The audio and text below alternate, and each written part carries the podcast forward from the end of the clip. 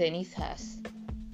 Ella le miró y se dio cuenta de que era feliz en aquel mundo del que ella no formaba parte. Llevaban dos años viviendo juntos, compartiendo el mismo apartamento, pero el tiempo y el espacio cada vez era mayor entre ambos. El tiempo, porque cada vez compartían menos ratos y menos momentos juntos.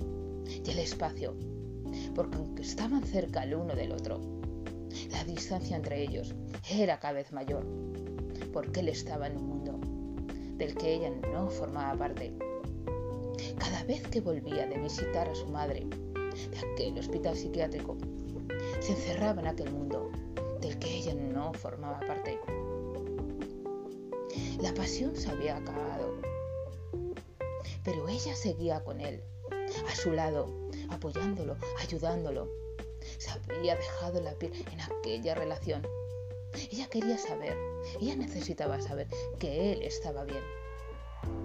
Quería ser su apoyo, quería ser la luz que le guiase, pero él cada vez estaba en un mundo del que ella no formaba parte. Le miró por última vez. Sus lágrimas resbalaron por las mejillas. Después de tantos intentos, quizá mereciese la pena. Entonces, cogió una cajita de madera y metió en ella fotos y recuerdos. La cerró y la puso en la mesa de la cocina. Después, en silencio, de puntillas, abandonó su vida con él. Al poco tiempo él se despertó. Le extrañó tanto silencio y la buscó y no la encontró. Encontró sus pertenencias, su ropa, sus recuerdos.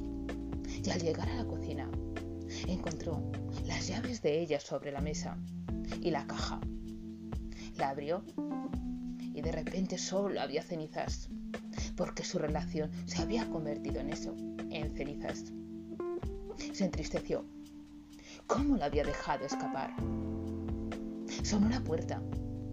Salió corriendo, deseando abrirla. Esperaba que estuviese ella. Pero no, no era ella. Era una carta del hospital para decirle que su madre había empeorado.